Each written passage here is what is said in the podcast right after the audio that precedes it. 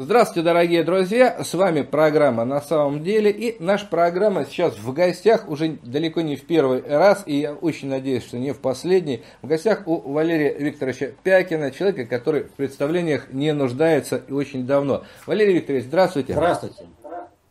А, давайте с вами сегодня поговорим о тех геополитических ветрах, которые, вот знаете, вот погода есть, вот стоит либо без ветра, либо ветер дует в одну сторону. А здесь мы сидим внизу, да, в такой вот землянке, а сверху там, над соснами, ветра в разные стороны, причем так непредсказуемо дуют. Вот что происходит в Европе? Почему э, Меркель э, мечется, дергается? Э, почему все вот так вот э, на региональном у них уровне происходит? Кто-то Крым начинает признавать, кто-то еще что-то. Вот э, с Боингом опять-таки случилась э, непонятная трагедия почти два года спустя. Вдруг говорят, а вы знаете, вполне возможно, что это украинцы, но они очень нечаянно, случайно какой-то хлопчик нажал кнопочку. Что происходит в мире? А, ну, тут надо сразу вот что сказать. Если исходить из точки геополитики, то действительно будет ничего не понятно. Просто непонятно. Геополитика это такая песочница, куда э, засовывают людей, Э,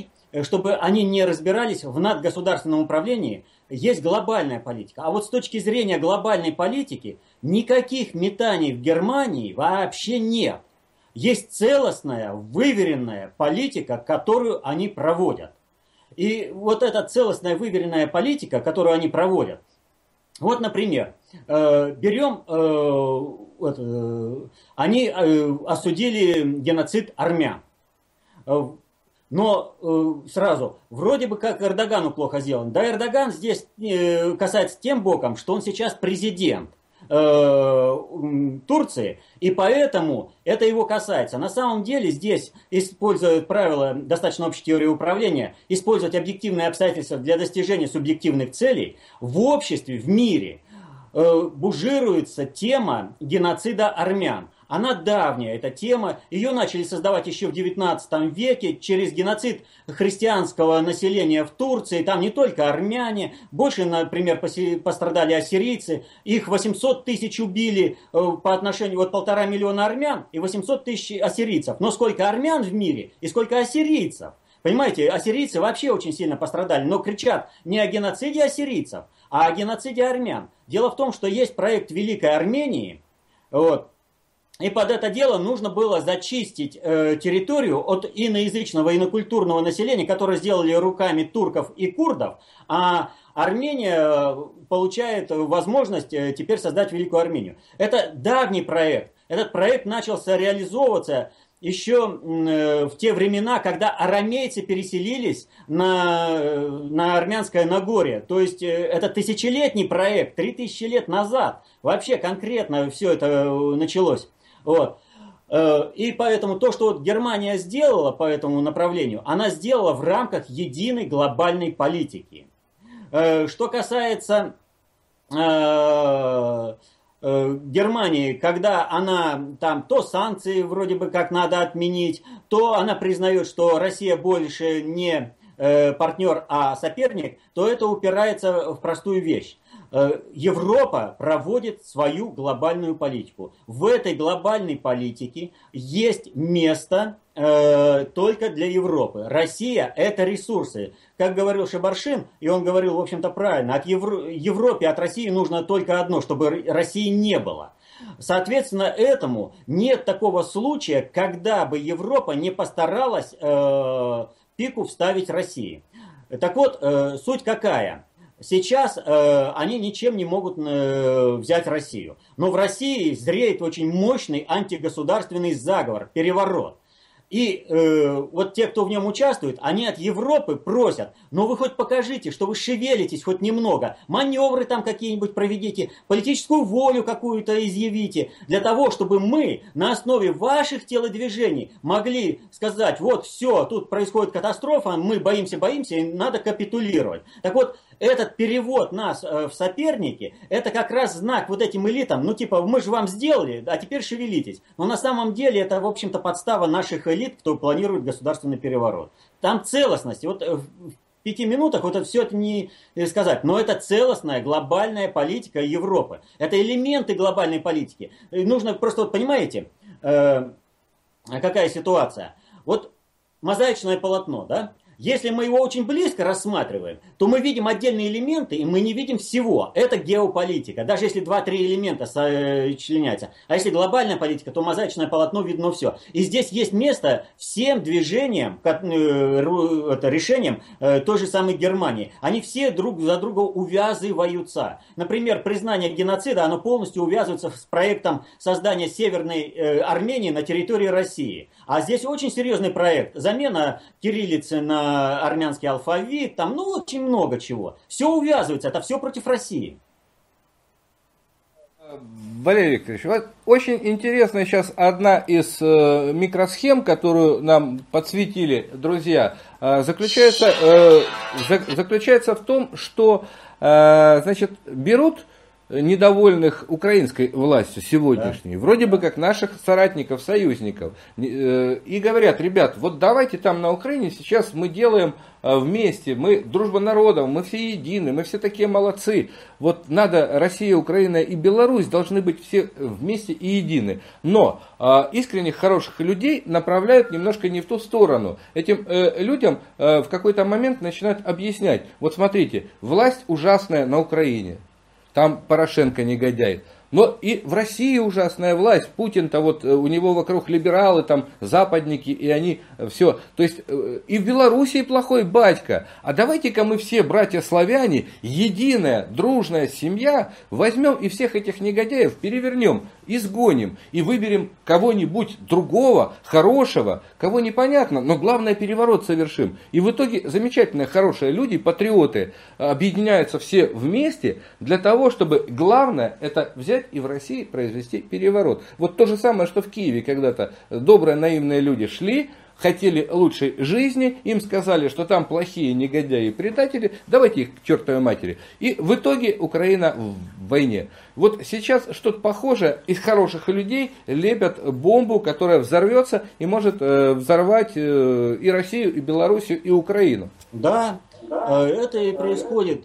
Я же говорю, в России очень грамотно и целенаправленно формируется государственный переворот.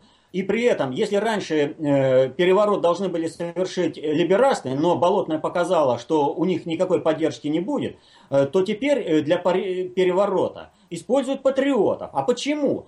Ну, потому что многие, некоторые вещи нам непонятны не потому, что наши понятия слабые, но потому что сии вещи не входят в круг наших понятий. И в круг наших понятий не входит понятие концептуальной власти, идеологической власти и глобальной политики. А вот если этих понятий нет, а есть только внутренняя внешняя политика, и есть э, э, э, ну, там, законодательная, там, исполнительная и судебные власти, то тогда этими людьми можно вертеть. Если люди э, копаются в песочнице геополитики, они всегда будут заложниками чужой политической воли. Они никогда не смогут разобраться, что же и как происходит. Они всегда будут делать, как хотели сделать как лучше, а получилось как всегда.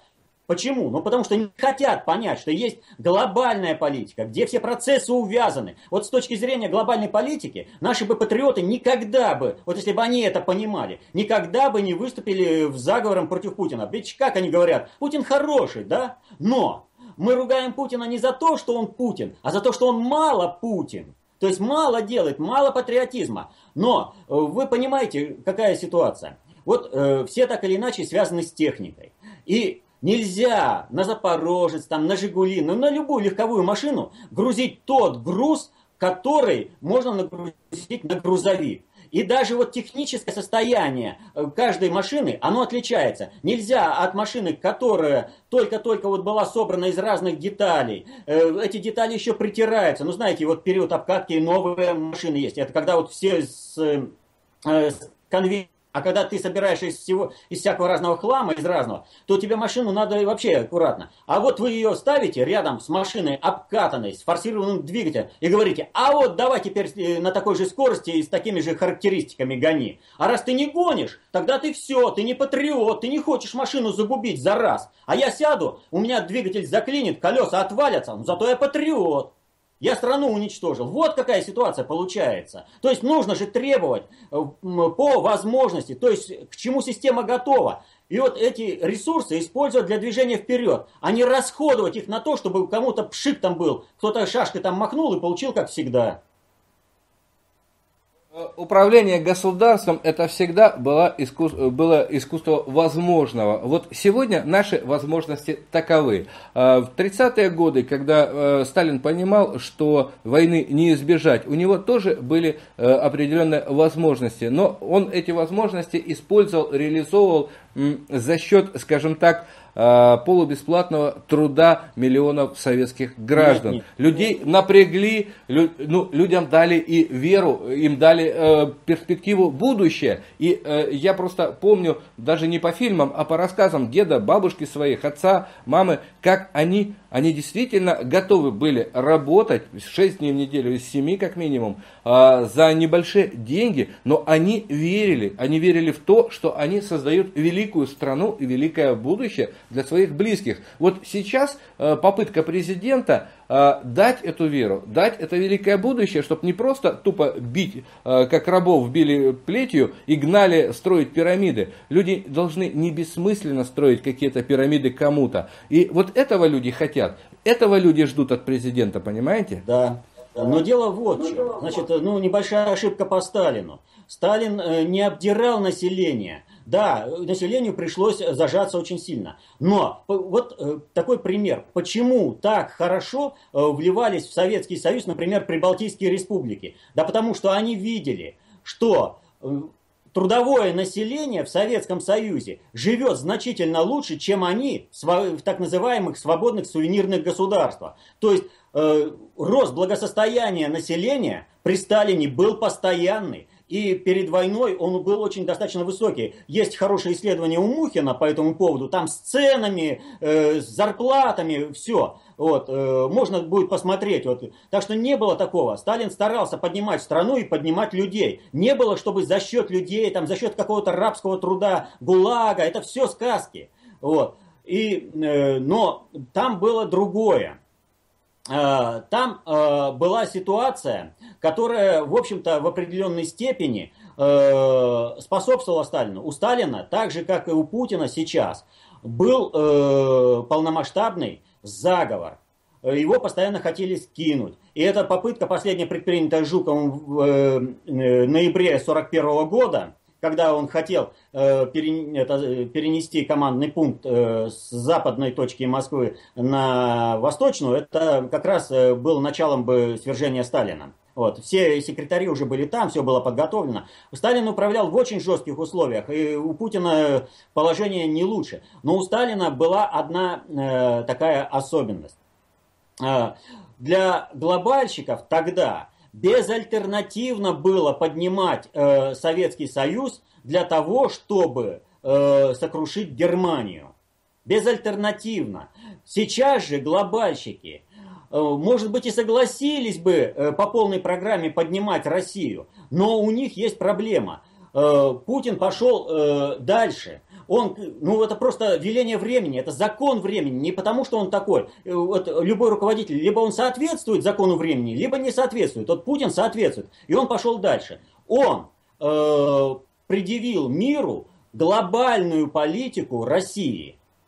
А эта глобальная политика, она как во времена Сталина, не, мог, не могла быть принята глобальным предиктором, так и сейчас не могла. Но если э, они Сталина начали гасить после войны, когда Гитлера сокрушили, то сейчас они все рогатки выстраивают сейчас. Это одно. А второе, глобальный предиктор готов помогать по многим вопросам Путину, где он может помочь, но он теряет управление миром, сам он теряет. И страновые элиты идут в разброс. Они бы и хотели, чтобы Россия многое собрала бы в кучу, но помочь по некоторым моментам они не могут. И поэтому некоторые вопросы растягиваются во времени, и они проливаются в заговоры. Вот о чем идет речь. А с точки зрения, извините, глобальной политики, год-два они не играют ничего. Но на самом деле мы сейчас входим в цейтнот э, в глобальной ситуации.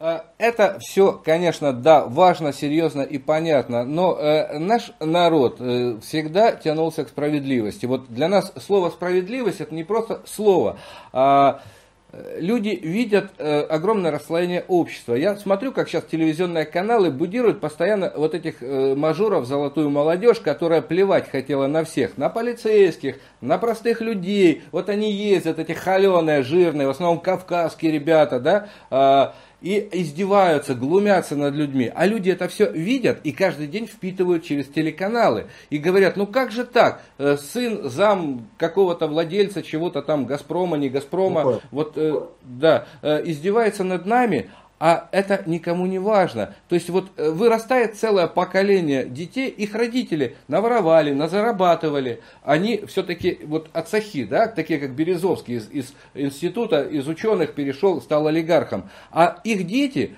это уже другое. Это уже порода Борчуков, тех самых дворян, которых в 17 году э, пролетариат вешал и расстреливал. То есть люди, которые считают себя белой костью, голубой кровью, которые презирают быдло, то есть всех нас. Расслоение общества, несправедливость, вот это бьет по мозгам людей. И здесь, вместо того, чтобы как-то э, эту э, разницу сокращать, российские телеканалы, наоборот, э, ковыряют вот эту лавку. Дело в том, что российские телеканалы также участвуют в подготовке государственного переворота. Вообще с этими мальчиками-мажорами это исключительно акция по возбуждению э, эмоций масс для совершения государственного переворота, чтобы была несправедливость, чтобы вышли на Майдан. Ведь смотрите, какая ситуация. Три раза Следственный комитет возбуждал уголовное дело по мажорам. Три раза Генпрокуратура закрывала. Сейчас вроде как четвертый раз возбудили. Вы понимаете? То есть идет э, столкновение э, кланов, идет внутриклановая борьба. Если побеждает одно, будет великое государство. Если э, ну, то, что проводит Следственный комитет, если побеждает Генпрокуратура, то у нас будет гражданская война. К чему и стремятся? Я не исключаю даже того, что вот эти мажоры, они э, вообще целенаправленно вот это вот вообще все нарушили. Да, э, в перископ там вышли, то есть у них все переплюнуло. Э, они, э, ну как бы, все барьеры перешли. То есть они и раньше-то беспредельничали, а здесь они все перешли. Для чего? Нужно было создать информационный повод, на основе которого люди бы возмутились, а везде коррупция, везде беспредел и везде, и нужно снести. Тут нужно, опять же, вот с точки зрения глобальной политики, нужно понимать. Вот почему у Сталина многое получилось. Смотрите, сын Сталина, один погиб в, э, на фронте, другой воевал. У Микояна сыновья воевали. И кого не возьми, у всех сыновья, э, они были действительно представителями своих отцов, продолжателями их дела. Возьмем на Западе элиту. Там то же самое. Они начинают от сахи, их учат и прочее направляют. Их воспитывают. Если там кто-то начинает выбиваться из этого, его по суду на общественные работы, а СМИ следят за тем, как этот представитель элиты отрабатывает общественные работы. Почему? Они готовятся управлять э, страной, они готовятся управлять миром, они готовятся управлять той собственностью, которая достанется от отцов. Вот, Сталин это понимал и своих детей воспитывала, вот советская партийная элита первого поколения сталинского, воспитывала по полной программе, и Сергей Берия, там не было практически пустоцвета. А что нужно глобальной элите?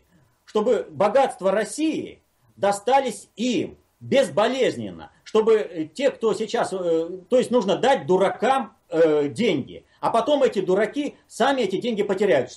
Эти дураки возомнят себя сразу из грязи в князи, они не воспитают свое подрастающее поколение в том, чтобы они смогли быть правоприемниками их детей, их дела. То есть кого он воспитывает, вот этот Шамсуаров, да? У него, во-первых, сын может вообще не принять его дело, потому что погибнет от своей дури.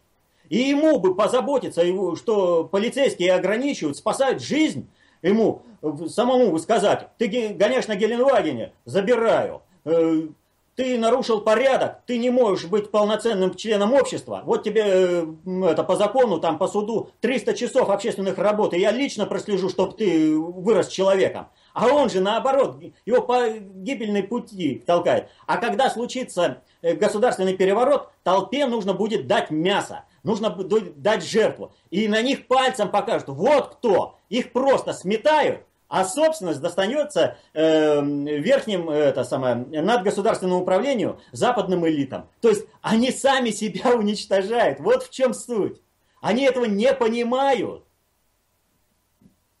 То есть фактически получается, что они сами под, э, рубят сук, на котором сидят, точнее вот э, обрубают себе возможность продолжения своего рода и своего да, бизнеса да. в своем э, кругу. Они отдают чужим людям э, то, что праведно, неправедно заработали, а кто-то сидит и подзуживает и специально помогает. Да, то есть зачем вам учиться в элитных этих заведениях, где э, полная муштра, там ходить по струнке, учиться, изучать. Вы вон по кабакам гоняете, нарушаете, все. То есть растите пустоцветами. Им некому будет принять. То есть вот эти все олигархи нынешние россионские, это всего лишь ходячие карманы для временного расположения денег. Они думают, им птица счастья прилетела или там бога за бороду ухватили, у них деньги. А потом, ну получилось так, ну карта так легла, деньги потерял. Вот для этого таким тупым и дают-то деньги. Вы говорите, а я вспоминаю середину 90-х годов, на моих глазах вот э, ОПГ крымские были, и я видел э, ребят, хороших ребят, экономистов, грамотных, э, которые были в этих ОПГ кошельками. Они были легальным э, бизнесменом каких-то ОПГ. Хозяин, батя, сидел, его никто не видел. Его э, спикер Крымского парламента папой называл. Э, его еще кто-то там очень уважал, но его не знала публика. Да. А публика знала вот этих вот Саш, Вась, Вить, которые были как бы крымскими, симферопольскими нашими олигархами. И вот этих олигархов потом всех сожрало время. Но они были на плаву, они были публичны, они были очень богаты. Но они все были марионетками в руках теневых лидеров ОПГ э, того же Крыма. Потом их уничтожили, лидеров ОПГ. Но это повезло просто, что уничтожили. Э, кто-то, кстати, вышел, выжил из этих богатых и сегодня стал очень богатым. Но в основном все разорились. Э, вот то же самое сейчас получается и в России происходит. Это во всему миру. Это сценарий один и тот же, только уровни разные.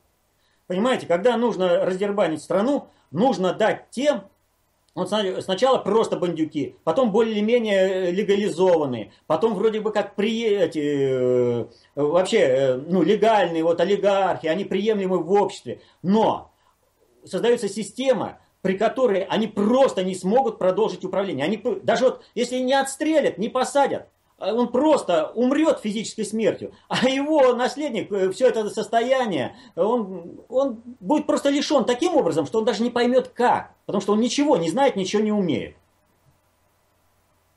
У нас перед глазами пример всех, укра... всех практически украинских олигархов, а особенно Порошенко. Это все марионетки, петрушки, куклы на веревочках. Все до одного. Коломойскому Э, ЦИК из Америки, и он заткнулся, сбежал, спрятался, потому что они все подконтрольны э, кому-то, и они будут выполнять то, что им оттуда сверху скажут. Вот э, не хотелось бы, чтобы в России произошло то же самое, чтобы вот эти вот богатые люди, которые сегодня светятся везде как очень богатые и очень важные, чтобы завтра они не повели себя так, как украинские, когда либо они вынуждены будут создавать и финансировать карательные батальоны против россиян, либо сбегут за границу, э, утащат активы, или будут палки в колеса, находясь при власти, пихать. Но здесь же нужно понимать простую вещь. У нас нет олигархов, которые бы собственным трудом заработали деньги. Никого, ни один из них. Они все назначены. А тот, кто назначил, тот и является реальным распорядителем всех этих богатств. Поэтому олигархи будут делать то, как им скажут. И вот когда Путин начал национализацию олигархов, он им предложил спасение. Он им предложил, вы останетесь богатыми людьми, но будете богатыми людьми в интересах России. Вот. Вы не будете марионетками, вы не будете на побегушках, вы не будете холопами, халуями, вы будете уважаемыми людьми. И вот сейчас в государственный переворот это вот как раз разграничение. Кто хочет быть э, олигархом, выйти из-под иностранного управления, тот поддерживает Путина. А кто хочет быть халуем, как вот этот Шамсуаров, да? Ну его выбор, это его проблема. Он хочет быть халуем. Он не понимает другого, он хочет э, служить западному, но он, его же порвут, вместе с сыном порвут, если удастся тот вариант, на который он работает. Валерий Викторович, спасибо вам огромное. Время наше, к сожалению, истекло. Мне сейчас просто э, уж э, мне в Париж по делу срочно. То есть звонить главному редактору журнала «Глагол», которая живет в Париже. Я э, с, огромным удовольствием продолжу разговор с, вами, когда вам будет это удобно. Тем еще очень много. Мы сегодня вот только одну затронули, а на самом деле есть о чем поговорить. И как только будете готовы, говорите и свяжемся. Я всегда готов. Звоните, как у вас будет. Замечательно. И тогда, если вдруг получится, и если вам это интересно, у нас иногда получается в 19.00 прямой эфир с заранее анонсом, и зрители в чате задают вопросы прямо в ходе эфира. Будет интересно, значит в прямом эфире мы с вами побеседуем. Могу заранее сказать. Будет такая возможность, с удовольствием пообщаюсь. Все, такая возможность будет. Я думаю, что в начале следующей недели мы это с вами и устроим. Хорошо? Хорошо. Спасибо большое, всего доброго, до, до свидания. Итак, дорогие друзья, Валерий Пякин в эфире программы «На самом деле», а мы сейчас действительно перемещаемся в Париж. Скоро будем разговаривать с главным редактором журнала «Глагол» литературного альманаха. Всего вам доброго, до свидания.